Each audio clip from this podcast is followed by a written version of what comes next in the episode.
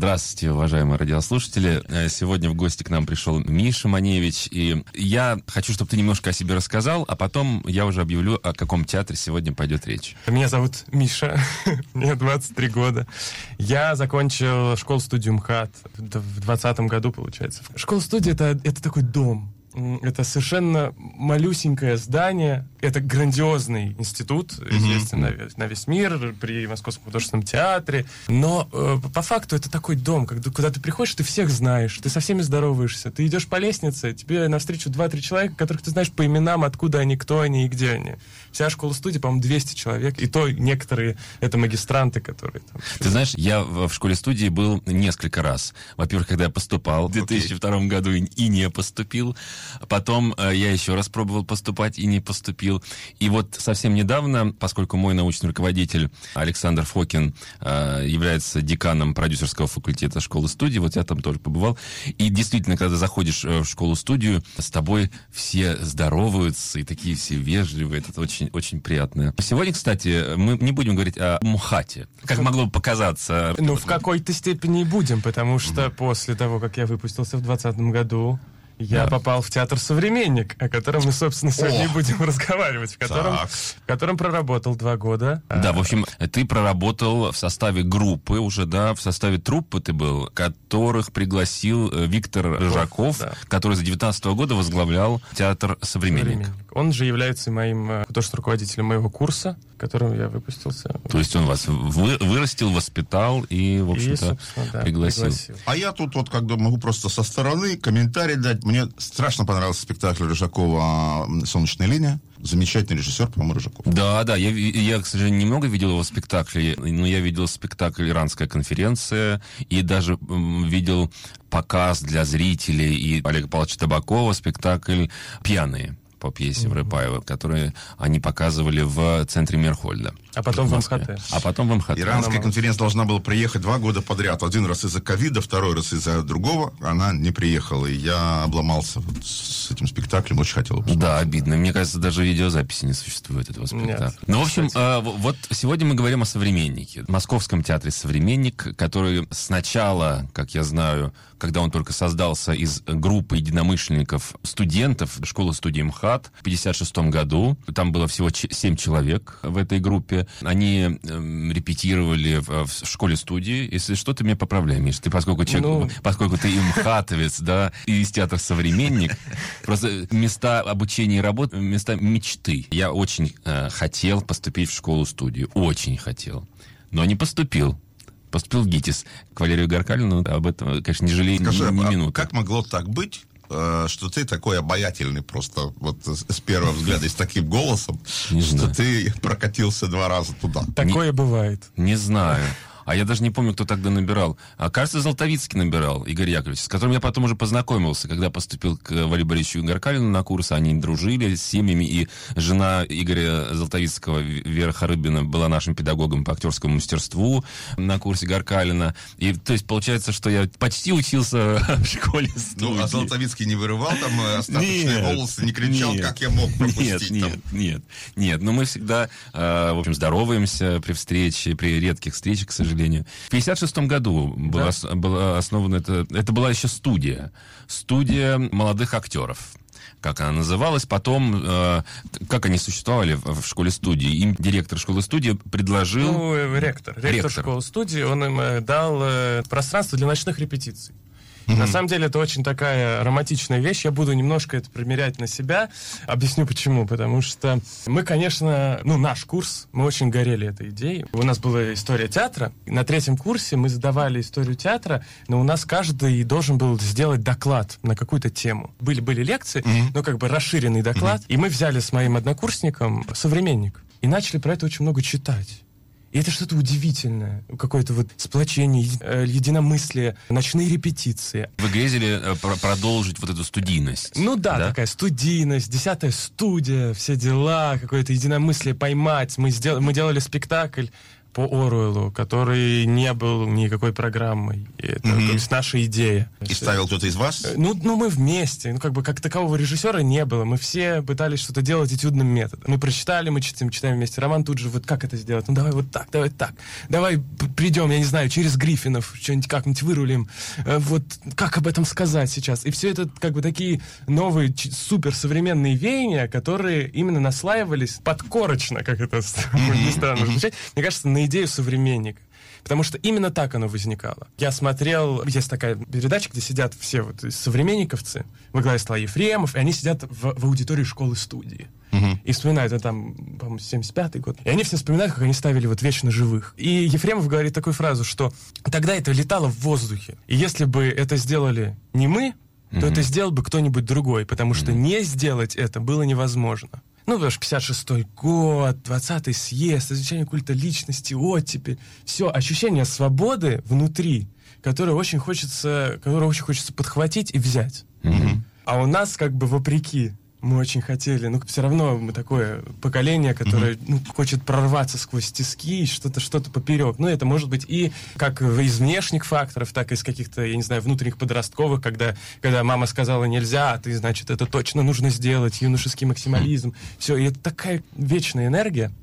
Мы сегодня будем немножко прыгать, да, из современного современника в современник, который начинался. Как ты считаешь, э, Ефремов в современнике, он что, решил продолжать э, традиции Станиславского? Это сложный вопрос. Правильный ответ – да, мне кажется. Но мне кажется, все, все сложнее. Дело в том, что у Ефремова была такая внутренняя, подкорочная история, что его еще в школе спросили, кем ты хочешь стать? Он говорит, у меня будет свой театр. Ну, ты хочешь стать актером, там, режиссером? Нет, нет, нет. У меня будет свой театр. И вот эта вот идея фикс, у меня будет свой театр который mm-hmm. будет не похож ни на что. Mm-hmm. Она дальше, дальше шла, дальше шла. Он же стал там очень молодым педагогом школы-студии, не похожим ни на кого, ни на всех этих, ни на Качалова. Там, ни да, на... но я читал, что он ну, чуть ли не полвека преподавал актерское мастерство, и при этом его не взяли в Амхат после окончания школы-студии. Да. В труппу МХАТа. И что для него было, конечно, неожиданно. Ну, Но при этом, видишь, разрешили, ректор школы-студии разрешил тогда вот собираться актерам, в числе которых были Галина Волчек, Игорь Кваша, Лилия Толмачева, Евгений Стегнеев, Олег Табаков и Виктор Сергачев. И, и вместе с Ефремовым вот такая великолепная семерка. Потом к ним уже присоединились другие выпускники. С ними ректор подписал, ну, какой-то договор, ну, я не знаю, как в то время называлось, то они, ну, от лица школы-студии, да, выступали на разных площадках, Э, ну, уже своим каким-то сбитым коллективом. Ну, то есть как-то административно их поддержали. Но это было даже не, не со школы студии, а самим ХАТом. А, это вот. было. Они стали э, условным филиалом ХАТа, студии, что-то, студии Примхат. Могу Студия ошибаться. молодых актеров. Ну да, при Примхат. Угу. И им дали какую-то сцену, какое-то помещение, а в Амхате был полное опустение. То есть там было 15% заполняемость, 30% угу. заполняемость актеры там со сцены говорят в зал, и там эхо, эхо, эхо. Угу. Иногда актеров было больше, чем зрителей. Да. А тут вот это новое веяние, и просто ломились к ним люди. Но у них тогда была сцена на площади Маяковского, которая осталась после, пустовала после того, как в ней существовал театр эстрады. Угу. И вот как раз-таки вечно живые были поставлены на этой сцене. Туда невозможно было достать билетов, ломились, и, конечно, наверное, мхатовцы ревновали. Ревновали, а через три года отказались от этого театра э, со словами «У вас там все неправильно. Угу. У вас там все неправильно, вы не чтите ни законов драматургии, ни законов театра, ничего вы не чтите, а у них полный зал, у этих ничего. Угу. И, ну, в общем, это была явно такая угу. ревностность. А, а еще любопытно, что вот этот э, стиль современника такой аскетичный, э, минимум даже вот декорации изначально, э, от, э, отказ от занавеса связан с тем, что они очень часто выступали на разных площадках клубов, декорации не было э, где хранить. Главная пьеса, главное существование актерское, правда жизни, психологизм, угу, да, угу. который отстаивал а, Олег Николаевич Ефремов. В этом смысле он и продолжатель Станиславского, который больше всего не любил театр в театре. И вот это, конечно же, период э, оттепели. А, а вот совпало. Да. совпало. А вот скажи, пожалуйста, то есть вы думали, что вы, а что в, в современнике до вашего прихода, до прихода Рыжакова, как ты думаешь, тоже какой-то возник момент э, усталости, как бы, знаешь, усталость материала существует, да, такой термин, что театр перестал привлекать столько э, зрителей, потому что при Галине Борисовне Волчек, которая стала после ухода Ефремова в, в Амхат Э, руководить этим театром. И это было тяжелое время. Я знаю, что и во многом благодаря Фурцевой, тогдашней министру культуры, э, спорной личности, да, но... Но Ефремова она благоволила. Да, да. И, и, собственно, им э, современник благодаря ей выжил, э, и они получили здание в, кино, в кинотеатре «Колизей» на Чистопрудном бульваре. К нему тогда уже после такого небольшого ремонта был пристроен мостик э, в, в соседнее пятиэтажное здание. Потом вот в совсем недавнее время еще восьмиэтажное было здание построено за другой сценой, пристройкой такой. В общем... Могу на секундочку тут вклиниться да. сказать, что я помню современник,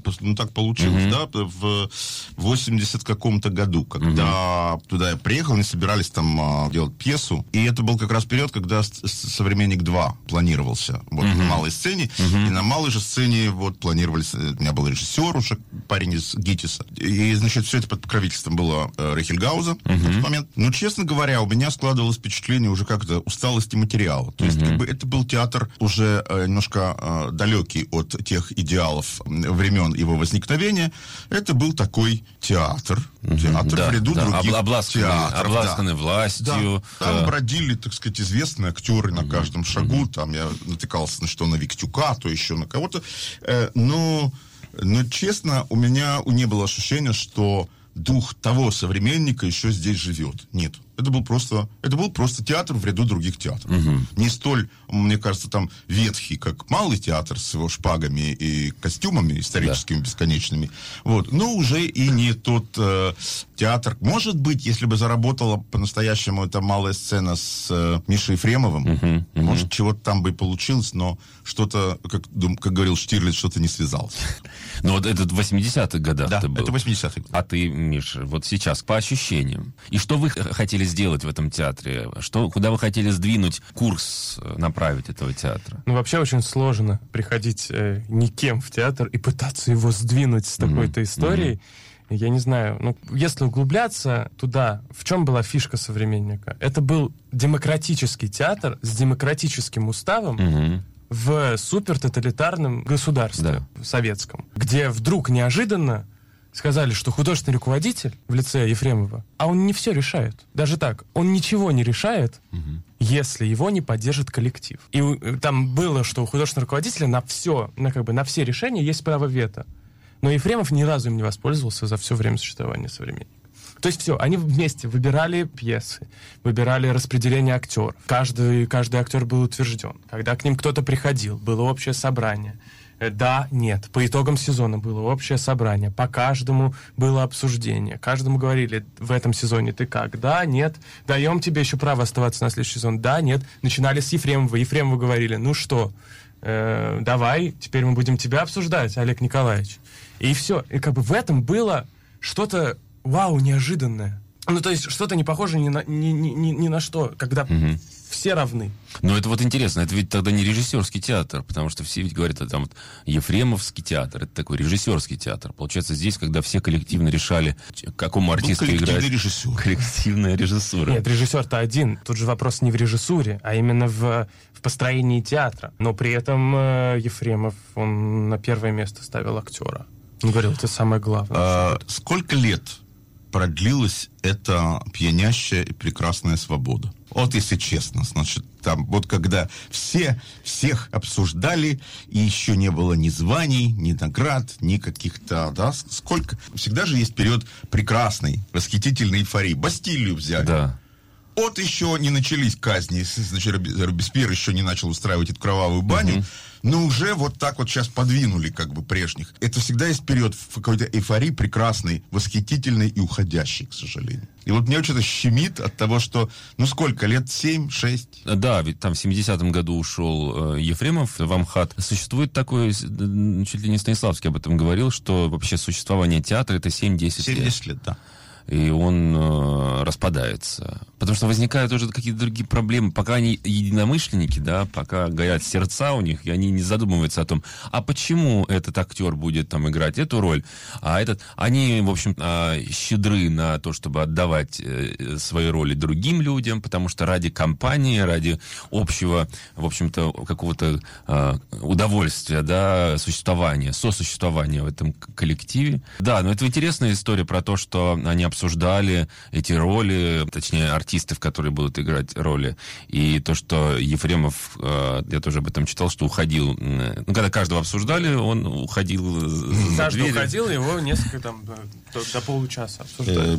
Ну, на самом деле, да, это, это прекрасно, это, это всегда кратковременно, это всегда замечательно. Но я не знаю, или это я говорю, потому что я весь такой э, социопат и мизантроп, вот, но мне бы хотелось, чтобы все было прекрасно. Но чего-то оно не становится прекрасно надолго.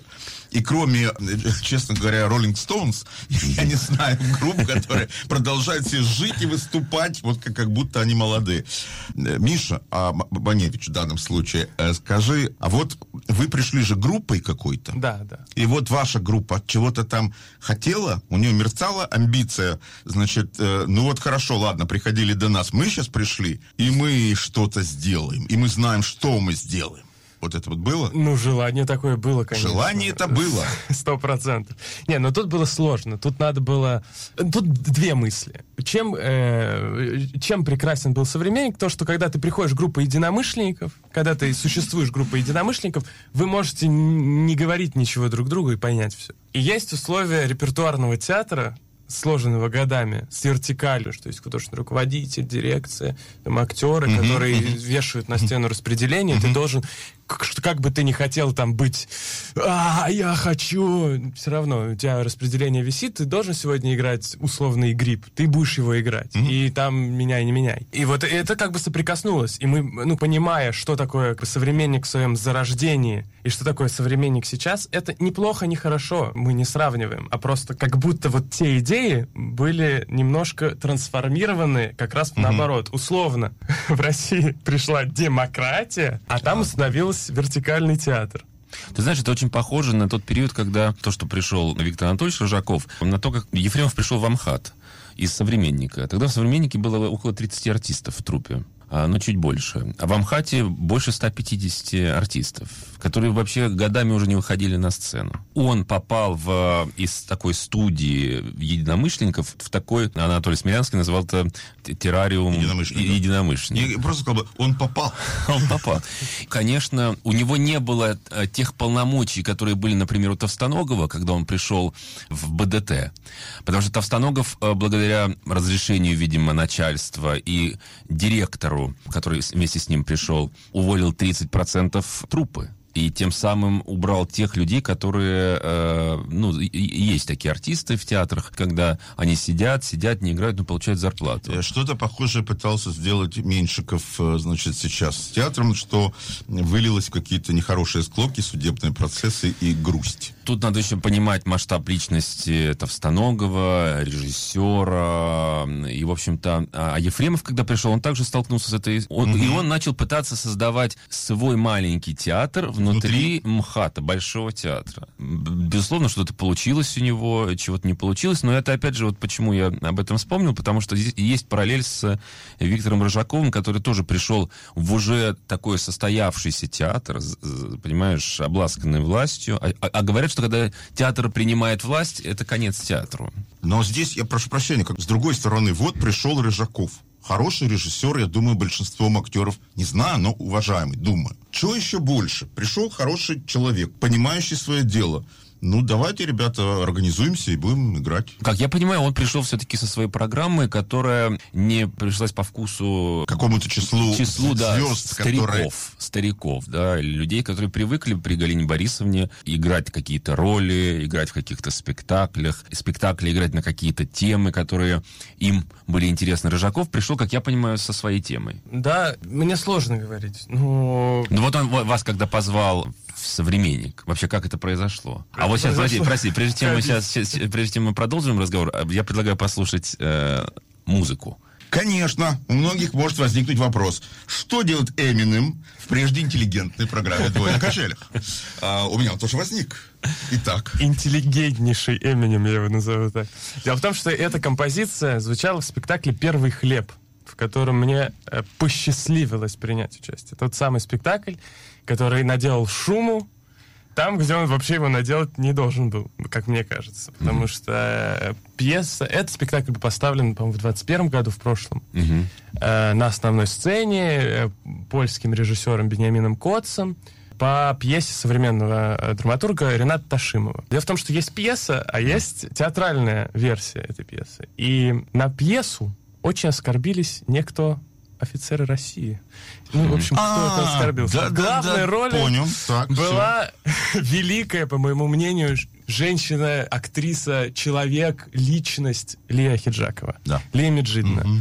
И у меня была роль на минуту. Я играл блогера, который там выходит, и она меня посылает далеко и надолго. Но это такая была, такое было безумное Но это счастье. была минута славы.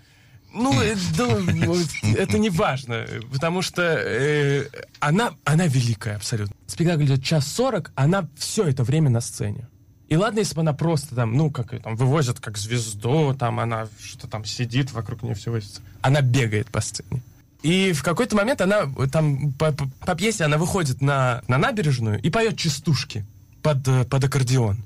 У нас было там два аккордеониста, и она, значит, пела частушки, пела частушки, и в какой-то момент включалась вот музыка Эминема. И когда я увидел Лию Хиджакову, хм. танцующую под Эминема, я понял, это современник. Вот это современник. Ну, потому что это что-то удивительное. Я вот думаю, ну, человек может быть... Ну, она, она как бы... У нее хара... Она человек с характером. Очень с характером. И она, когда ей что-то, она что-то не принимает или что-то непонятно, она э, шесть раз переспросит, зачем это, что это, к чему это. Но в какой-то момент она говорит, вот это, это молодежь, это молодежь, за ней будущее. Они что-то понимают то, чего не понимаем мы. И, наверное, если они говорят, что это круто, значит, это круто. Ну, как бы давайте доверимся им. Просто к, к тому, что не, не, всегда, не всегда зависит от, от возраста. И как бы, Я хотел просто спросить, на что конкретно обиделись офицеры? Там был монолог на, на кладбище, где она... А, ну, в общем, там раскатали кладбище, uh и чтобы на нем поставить э, торговый центр. uh И все эти, ну, как бы, могилы, они все повалены, все uh эти uh камни, доски. И она среди, среди вот этих вот надгробий ищет э, мужа своего. uh И при этом пьет героиня пьесы. uh И она разговаривает со всеми, и, и, и видит там имя одного, говорит, вот я с тобой был знаком, ты такой, ты, ты, ты, ты такой, ты, ты, ты. Потом видит надгробие тоже а, там деда, которого она знала, и, а он ветеран. Он говорит, ну что, вы сохранили наше спокойствие? Где же оно, наше спокойствие? И там, ну, как, там большой монолог разговора с ветераном Великой Отечественной войны, mm-hmm. на который очень обиделись офицеры России. Ну, и приходили, и пытались срывать нам спектакли, и были, был большой флешмоб около театра, который назывался там, несли нам венки на похороны современника, и этим закончился. Типа, вот этим спектаклем закончился театр современник. Ну, Понятно. Э, ну, скажи, пожалуйста, а вот получается, что, если я не ошибаюсь, Ржаков э, в начале его 2020 э, года представили в январе на труппе театра в качестве художественного руководителя. Два года он руководил театром. Да. И вот за эти два года, ну, помимо этого э, спектакля, э, который поставил э, польский режиссер, какие еще были спектакли, в которых ты участвовал, в которых ты не участвовал, в котором участвовали твои э, однокурсники, да, которые пришли в «Современник»? Рожаков сам поставил спектакль «Собрание сочинений» по Гришковцу. Угу. А, был очень большой, э, вот э, тоже большой спектакль, который назывался «Вечно живые», mm-hmm. но э, это был не, не прям не пьеса «Вечно живые», это написал текст по воспоминаниям а, о том, как создавался театр «Современник» как раз, написал Михаил Дурненков. Собственно, о зарождении, о зарождении театра, как это все было. Там участвовала вся труппа театра, и мы, и, и все это как бы, и все это был такой, тоже такой процесс изучения истории, опять такое погружение туда, э, было очень, очень круто. Был спектакль у нас по современной поэзии. Ну, современная поэзия вообще вещь такая, как бы непроверенная временем, условно, не Пушкин. Угу. Но в ней есть какая-то сила и желание высказаться через художественный текст, потому что, потому что, ну, все меньше и меньше было возможности высказываться в жизни, и мы хватались за возможность высказываться литературно. Собственно, поэтому был, э, мне кажется, и театр Гоголь-центр, например, поэтому был и театр. Потому что в художественном смысле театры были еще, ну, возможно было что-то сделать условно э, гражданское. Понимаю. Помимо... Э, я бы сказал... Я, а, прости, что перебиваю. А, как раз вот возвращаясь э, к теме э, современной поэзии, как, вообще как мы познакомились с Мишей. Не библиотечник ли он? Нет, ты знаешь, нет. А, мы познакомились уже здесь, в Израиле. Okay. А, вот в театре Гешер на фестивале Jaffa Fest. Я вместе с ребятами, в числе которых вот был и, и Миша Маневич, мы сделали такой спектакль «Exodus 2022», который состоял как раз-таки из стихов и песен, которые нам кажутся кажутся, ну, близкие нам по духу, да, которых, которые мы любим, да, которые мы хотели прочитать именно в этот момент со сцены. И нам эту возможность предоставила Лена Крейдлина. Миша замечательно поет и играет на фортепиано, и вот как раз-таки в Exodus 2022 он показал все свои возможности. Если ты не против, ты мог бы прочитать э, что-то из современной поэзии, что, что тебе кажется интересным. Да, я думаю, что я могу. Э, есть такой замечательный поэт Александр Дельфинов. Он сейчас живет в Германии. Он написал ну, какое-то грандиозное количество стихов. Мы с ним э, лично знакомы. Он приезжал к нам в школу-студию. Кто к нам только в школу-студию не приезжал. Это вообще было такое место сбора людей суперинтересных. Александр Дельфинов э, «Лес горит». Возвращаться некуда, некуда бежать. Лес горит. Мама, Мама, мамочка, я не могу дышать, лес горит. То не звон в ушах, то не в пальцах зуд. Лес горит, зайцы! Зайца дохлого в панике грызут, лес горит. Ну что, садись в тачку, братан. Повезу тебя в лес, покажу красоту небывалую, как стволы пламенеют до самых небес и в зарю превращаются алую, как земля покрывается свежей золой и клубится густеющий дым. Из машины мы вылезем, братко, с тобой, и от пепла ты станешь седым, потому что лес горит. По радио передали. О, как раз. Крупнейший пожар за всю историю. Лес горит. У меня как раз дача там расположена в том районе. Господи, лес горит. А помните, в 70-е торфянники горели, народ в церковь креститься улице побежал, лес горит. Да я это просто вечером заблутал, хотел костерок разжечь, а там дерево сухое. Ну, черт его знает, сосна, что ли? Ну, я как спичкой чиркнул, оно как факел фигануло. Мужики, да что ж теперь со мной будет А, это, я ж не специально. Я же тушить пробовал, куртку набрасывал. Вон, вся насквозь прогорела. Итальянская, дорогая, за 500 долларов брал, не поверите. Там в селе за рекой есть старуха одна, что пугала обычных селян. Говорят, все заранее знала она, шла босой по горячим углям. Если хочешь свои ты поправить дела к той старухе. Сходи, дорогой, только нет за рекой никакого села. Там вообще ничего за рекой. Воровал, ворую и буду воровать. Лес горит. Умеренная разумная взбучка вашему ребенку только на пользу пойдет. Лес горит. Ой, да сейчас такая лесозаготовительная техника, братан. Ты гусеничный трактор триловочный видел, а? Как танк прет. Форвардеры самоходные, харвестеры восьмиколесные. Когда и я в лесу работал, мы вручную херачили. Лес горит. Говорят, это поджигатели с китайской стороны границы перебегают. Подожгут и обратно убегут. А еще говорят, что они по ночам спящим пассажирам в поездах головы спицами протыкают. Извините, закашлялся. Лес горит. Горе-то какое, погорельцы мы! Уж подайте нам, люди добрые, на пропитание. У нас дети малые, да не кормленные. У нас корни древние, да не выкорчишь. У нас зубы черные, клыки острые. У нас кто чихнет из глаз искорки. А вот если автобусом, а то в то станции, так до Сворозера два часа вам ехать и два часа вам ехать и ой, два часа вам ехать и два часа вам ехать ой, доехать, ой, докатайтесь, а два часа вам ехать и на автобусе. Только хрен проедете, лес горит. Шел огонь стеной, семь километров шириной, лес горит. Давай, садись в тачку, братан, поедешь со мной, лес горит. Воровал, ворую и буду воровать. Лес горит. Как обсмолить птицу дома от остатков перьев, если нет газовой плиты и сухого спирта? Возвращаться некуда, некуда бежать. Возвращаться некуда, некуда бежать. Возвращаться некуда, некуда бежать. Лес горит. Ну, как-то так. Спасибо. Значит, слушайте, а, я могу присудить э, приз за лучшую метафору сегодняшнего дня э, Миша, который сказал, что вот, вот когда, э, значит, Хиджакова, да, вот там танцует, вот это и есть современник. Угу. Я думаю, что как бы вот история конкретного театра «Современник», она, она была, она прошла, она идет, все понятно. Это обычные драмы. Это драмы, которые случаются со всеми, даже независимо от времени. Э, потому что жизнь — это жизнь. Но и если верить вот э, этим правильным словам, то современников должно быть много. Да. И они будут в разных местах. Они будут благодаря тебе, Миша, и тебе, Миша, потому что тот, кто хочет быть в центре, тот должен быть в центре и должен устроить собственный современник. Поэтому я бы как раз э, что мне не свойственно совершенно, в скобках. То есть никак не от слова совсем. Я в этом случае буду оптимистом. Э, современника, может быть, того прекрасного, который остался в учебниках э, вашей памяти, в моей памяти, наверное, его уже нет и не будет, но современники будут появляться во всех других местах. В этом смысл, что наша попытка держаться за прошлое — это путь в никуда. И современник, каким он был, он таким и был. Он поэтому и классный, потому что он был новый. И какая-то должна быть другая новая энергия, которая станет современником.